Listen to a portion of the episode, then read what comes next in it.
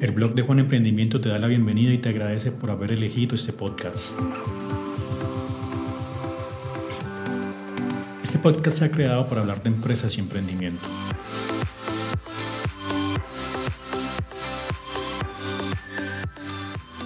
Hola, mi nombre es Juan y bienvenidos al tercer episodio donde vamos a hablar de productividad, específicamente el sistema GTD, Getting Things Done de David Allen el cual establece una serie de pasos para ser organizado de forma eficiente y como resultado de esta organización ser más productivo. No olvidemos que cada nuevo capítulo estará disponible en las plataformas cada 15 días, los días miércoles. Es necesario agregar que si no quieren escuchar el podcast, pero les interesa el tema, acabo de publicar un artículo relacionado en mi cuenta de LinkedIn. Pero además, en mi canal de YouTube pueden ver el video donde explico esta metodología de una forma básica. Entonces, Pueden leer el artículo en mi cuenta de LinkedIn, en el cual aparezco como Juan Carlos López, o pueden ver el video en mi canal de YouTube, en el cual aparezco como el blog de Juan. Este episodio se ha creado para todas las personas que estén expuestas a una carga de actividades altas y puedan sufrir de episodios de estrés o burnout, si lo vemos desde el ámbito empresarial, por supuesto. En ese orden de ideas, este episodio es perfecto para estudiantes, docentes, empresarios, empleados, personas con trabajos de independientes y todas las personas que, como dije previamente, tengan una carga alta de actividades.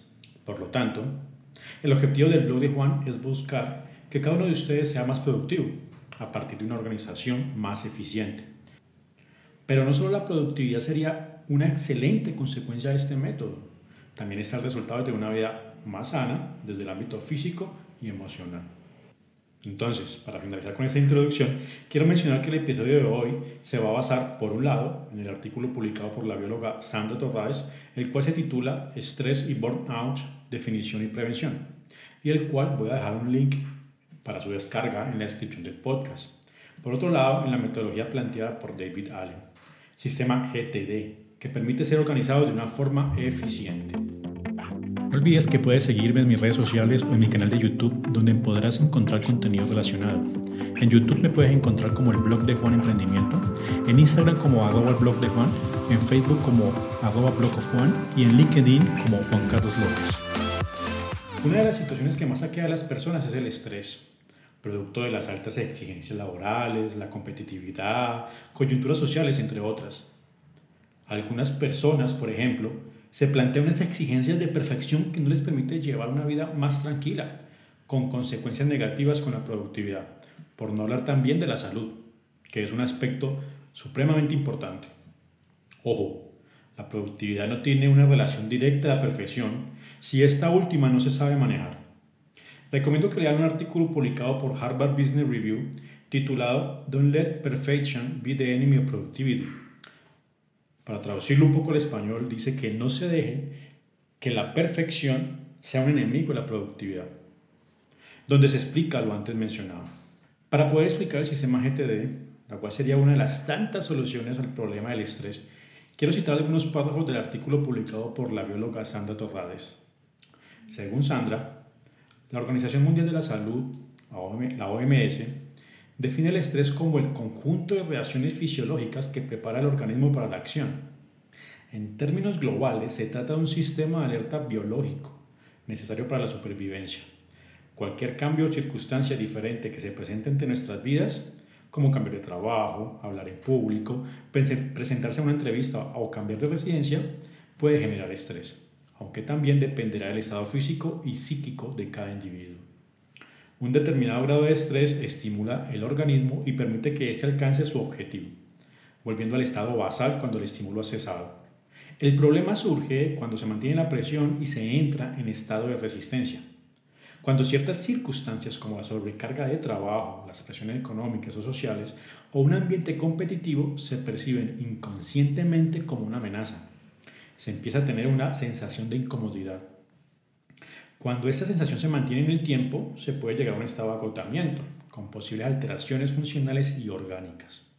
Ahora pensemos un poco, ¿quién no ha estado sometido a este tipo de situaciones? Seguramente un porcentaje muy poco de las personas está libre de estrés. Sin embargo, estoy seguro que la gran mayoría no se salvan de esta situación.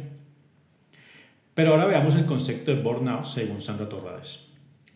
Es una de las maneras que tiene de progresar el estrés laboral Los cambios ocurridos en el entorno socioeconómico y en el mercado laboral han contribuido significativamente al desarrollo y a la extensión del burnout en el trabajo. Es un proceso progresivo con un cuadro polifacético y evolutivo.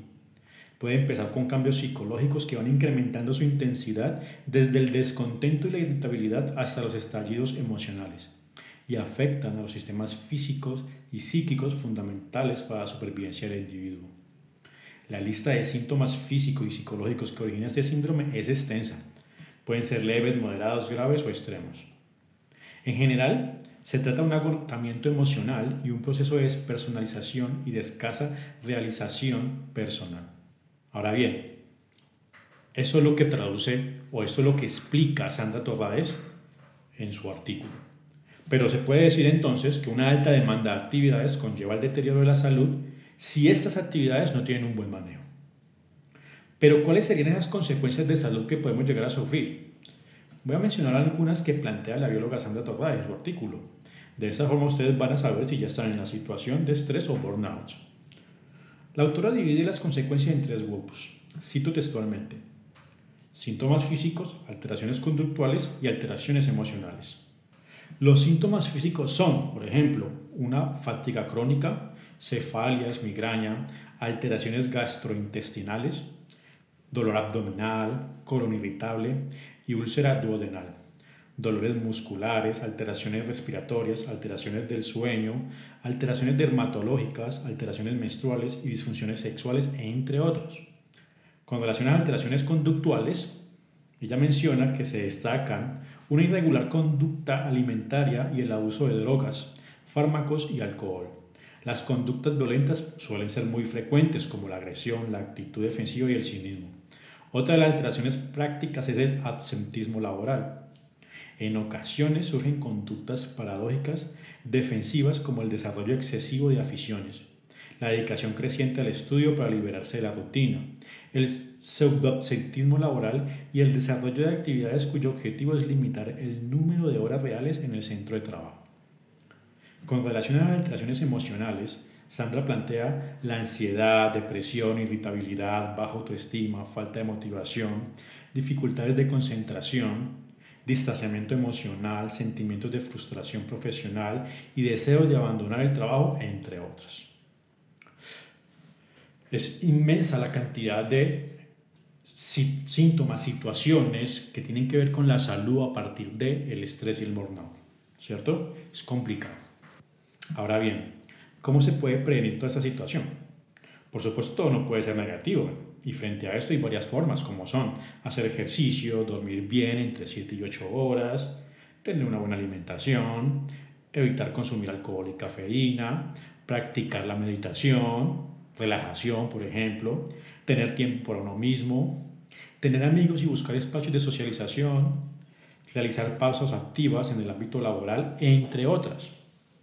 Como pueden ver, existen muchas formas para prevenir el estrés y el burnout. Pero eso nos lleva también a pensar y cuestionar un poco. Si con solo hacer lo que se menciona en la lista previa, ¿para qué me interesa conocer sobre el sistema GTD? ¿Qué tiene que ver el sistema GTD con el estrés o el burnout? Si se hicieron esas preguntas, los felicito, vamos por buen camino. Y la respuesta es sencilla, pero la voy a plantear de la siguiente forma. Para poder hacer ejercicio necesitamos un poco de tiempo, el cual seguramente no tenemos porque no tenemos una organización eficiente. Para poder dormir bien vamos a necesitar tener un control de nuestras actividades que nos permitan dejar los aspectos laborales en la empresa y no llevarlos a la casa. Para tener una buena alimentación, no solo basta con incluir fruta en nuestra dieta, por el contrario, debemos planear este aspecto de nuestra vida y en lo posible con la ayuda de algún profesional, como los nutricionistas, por ejemplo. Por lo tanto, para eso también necesitamos tiempo. Para practicar la meditación, igual que con los ejercicios, necesitamos tiempo. Para tener tiempo para uno mismo, necesitamos tiempo. Para los amigos y la socialización, necesitamos tiempo. Para las pausas activas en el ámbito laboral, también necesitamos tiempo. Para todo necesitamos tiempo, ¿cierto? Entonces queda claro que el sistema GTD no solo va a permitir hacer las cosas bien, sino que nos va a dar la facultad de hacer más con el mismo o con menos tiempo. Y esto es lo que podemos llamar como un aumento de la productividad. Como consecuencia de esta situación, Vamos a poder hacer todas esas actividades que nos va a liberar del estrés y del burnout.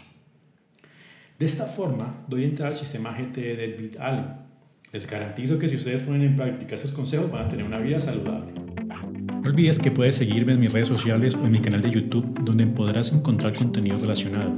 En YouTube me puedes encontrar como el blog de Juan Emprendimiento, en Instagram como arroba blog de Juan, en Facebook como arroba blog of Juan y en LinkedIn como Juan Carlos López. El sistema GTD está dividido en cinco fases. Estas fases son recopilación, que en su libro en inglés se llama Capture, procesamiento, que en su libro lo menciona como Clarify, organización, mencionado también como organize, evaluación, como el reflect, y hacer, que en su libro lo menciona como el engage.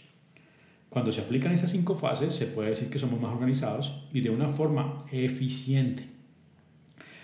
Pero, ¿qué significa cada una de estas fases?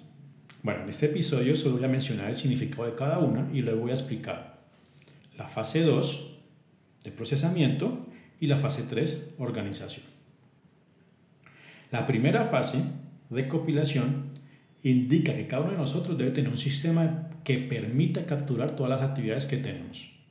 Ese sistema llámese carpeta, una aplicación, una bandeja, cualquier sistema me puede servir. Lo importante es que guardemos todas las ideas y todas nuestras actividades pendientes. La segunda fase, procesamiento, explica cómo se debe clasificar cada actividad ¿Cuáles actividades? Pues las que se han recopilado en la fase 1. La tercera fase, organización, nos muestra qué se debe hacer con cada actividad después de clasificarla. Y finalmente, la cuarta y quinta fase, evaluación y hacer. Van unidas porque tienen muchas semejanzas y en esta se explica que se debe realizar unas tareas periódicas que permitan ir revisando el estado de todas las actividades que se han ido recopilando. Pero como dije previamente, voy a enfocarme en el procesamiento y la organización.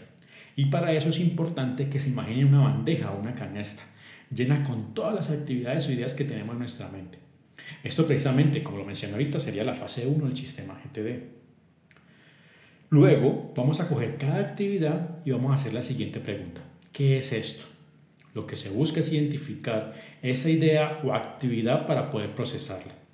La respuesta a esa pregunta es que esa idea o actividad puede ser algo que debemos hacer, algo que podríamos hacer, algo que nos gustaría hacer, alguna idea de emprendimiento que tengamos en mente o alguna idea de crear algo, cualquier idea que tengamos en mente, algún artículo o archivo que nos pueda servir en el futuro o algo que definitivamente lo vamos a eliminar. De esta forma, la mente va a estar libre de todas esas ideas que se tienen presente y que no dejen concentrarse en lo que se está haciendo. El objetivo siempre de este sistema es eso, tener la mente fresca, tranquila, que podamos concentrarnos en las actividades que tenemos presentes, eliminando o dejando un sistema que nos ayude con ese proceso de recordatorios. Después de identificar cada idea o actividad, se debe realizar la siguiente pregunta. ¿Requiere acción? Y este punto es importante que se realice con mucha seriedad, porque la respuesta que se tenga para cada actividad va a permitir definir el grupo de acciones posibles. Entonces, si la respuesta a la pregunta requiere acción es no, se debe hacer cualquiera de las siguientes acciones. Ojo, lo primero que tenemos es una bandeja. Vamos a coger cada actividad. Vamos a preguntarnos si esa, qué es esa actividad y luego vamos a preguntarnos si requiere acción. Si decimos que no, entonces podemos hacer lo siguiente. Conservarla o incubarla. O sea, una actividad. ¿Requiere acción? No. Entonces la podemos conservar o incubar. En este grupo van las actividades o ideas que se pueden hacer en, en algún día. Son las actividades llamadas algún día tal vez, o como lo plantea en su libro, Someday Maybe. Un ejemplo de acciones que pueden ir acá es la de aprender algún idioma, como el mandarín, italiano, realizar un viaje temático, comprar algo que le gustaría tener y no necesariamente tiene que hacerse ahora. Ahora bien, esa actividad puede pasar también a un grupo que se llama consulta de referencia, si no está en conservador o incubar. Este grupo de actividades, las de consulta o referencia, ¿sí? este grupo va, en este grupo van las actividades o ideas que sirven de consulta y es importante guardarlo para una posible consulta en un futuro, por ejemplo. Un ejemplo de este grupo es el de algún artículo que encontremos en la web, periódico, email o cualquier otro espacio que sabemos existe la posibilidad de consultar en un futuro. Por ejemplo, para este episodio se utilizó dos artículos que se habían leído o que yo había leído previamente y los había guardado en un espacio que sabía que en un futuro los podía utilizar. Pero también con esas actividades que se les responde no, cuando le preguntamos si se requiere acción, hay una tercera opción que es eliminar. En este grupo van las actividades que no requieren acción y que además ni se van a conservar y tampoco se van a referenciar. Recapitulemos esa parte. Cuando hagamos la pregunta, ¿se requiere acción?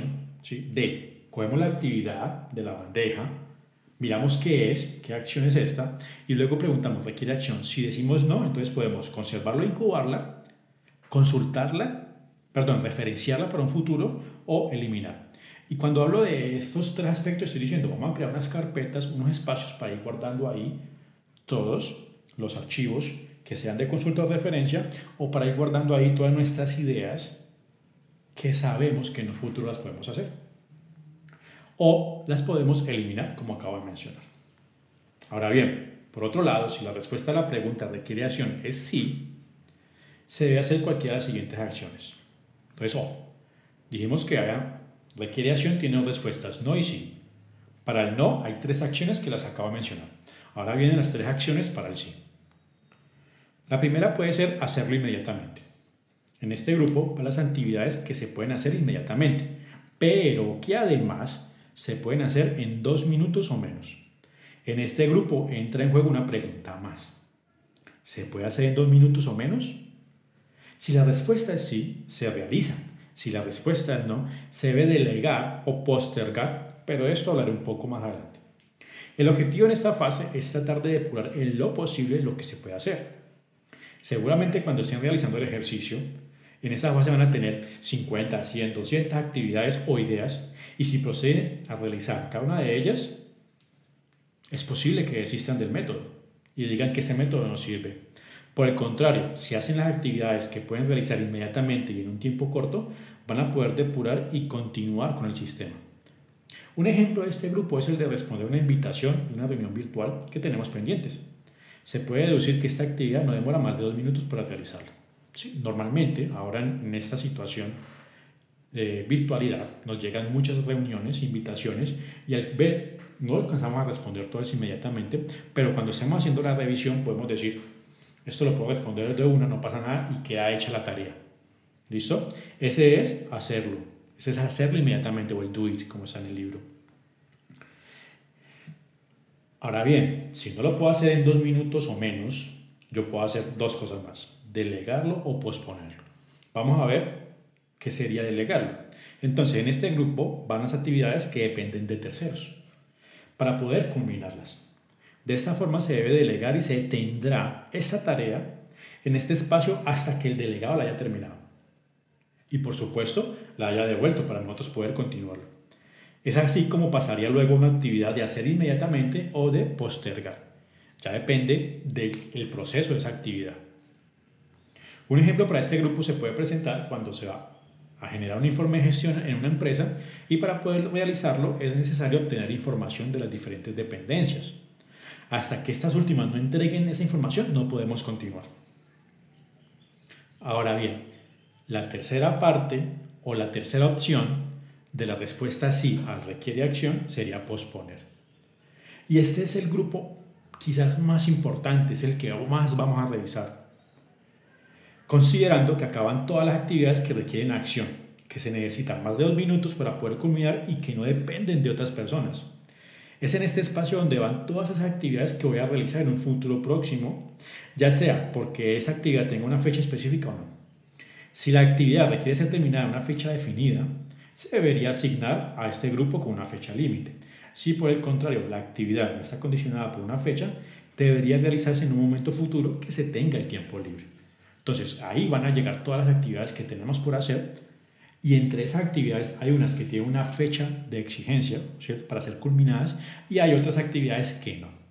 Entonces yo por medio de un calendario voy a definir cuáles debo terminar en una fecha límite, tengo todo ese tiempo para hacerlas y las otras las puedo ir haciendo. Es así como voy sacando poco a poco esas actividades y no me voy a preocupar, ¿sí? no me voy a estresar por sacar todo de una, sino que lo voy a hacer de forma muy ordenada. Ahora bien, existen algunas actividades que para poder ser combinadas requieren más de una acción. Esas actividades son denominadas por David Allen como proyectos. Para estas actividades debe existir otro espacio. Cuando hablo de espacio estoy hablando de, si estamos hablando de una aplicación móvil, ¿sí? que me ayude a mí con las tareas, pues crear una subcarpeta que se llame proyectos. O una carpeta si nosotros somos más manuales, por ejemplo, si utilizamos las hojas o las agendas, o un espacio en la agenda para apuntar todos nuestros proyectos. Para esta actividad debe existir otro espacio con la denominación proyectos, donde se especificará cada proyecto con la lista de actividades necesarias para culminarlo. Por ejemplo, para irnos de vacaciones con la familia. Entonces, llamamos un proyecto vacaciones. Vacaciones familiares, puede ser. Y su lista de actividades podría ser realizar presupuesto, comprar tiquetes, reservar el hotel, entre otras, ¿cierto? Pero hay que aclarar que estas actividades deben ser bastante específicas y tener un orden lógico, porque es la forma como yo las voy a ir revisando. Entonces, con relación a los pasos que acabo de mencionar y al espacio de proyectos, se puede ver que todas las actividades que se tengan en la mente van a tener un proceso y esto va a permitir ser más organizados y como consecuencia tener una vida más tranquila. Créanme, yo lo utilizo y ahora tengo menos estrés y estoy más tranquilo y me alcanza para hacer otras actividades que no me alcanzaba antes. El sistema GTD funciona. ¿sí? Si quieres volverte un experto en el método GTD, yo estoy creando un curso, el cual luego voy a compartir con ustedes para que se inscriban y puedan aprender paso a paso cada uno de los puntos. Pero ojo, esto no se trata de vender, no les estoy vendiendo un curso, les estoy dando unas pautas unos pasos para que ustedes sean más productivos. Pero si quieren volverse expertos, lo pueden hacer. O hay otra forma para poder aprender ese método y es el de comprar los libros del autor, los cuales pueden conseguir en la página de David Allen. Bueno, hemos llegado al final de este capítulo. Espero que puedan poner en práctica lo visto. No olviden que pueden ver el video en mi canal de YouTube, el cual trata sobre el mismo tema y, pueden y les puede servir para tener una mayor comprensión. Muchas gracias y nos vemos en un próximo episodio. Gracias por escuchar Hablemos de Empresas y Emprendimiento con el blog de Juan. Suscríbete y sigue nuestro contenido en Spotify, Apple Podcasts o en tu plataforma favorita. Nos vemos en un próximo episodio.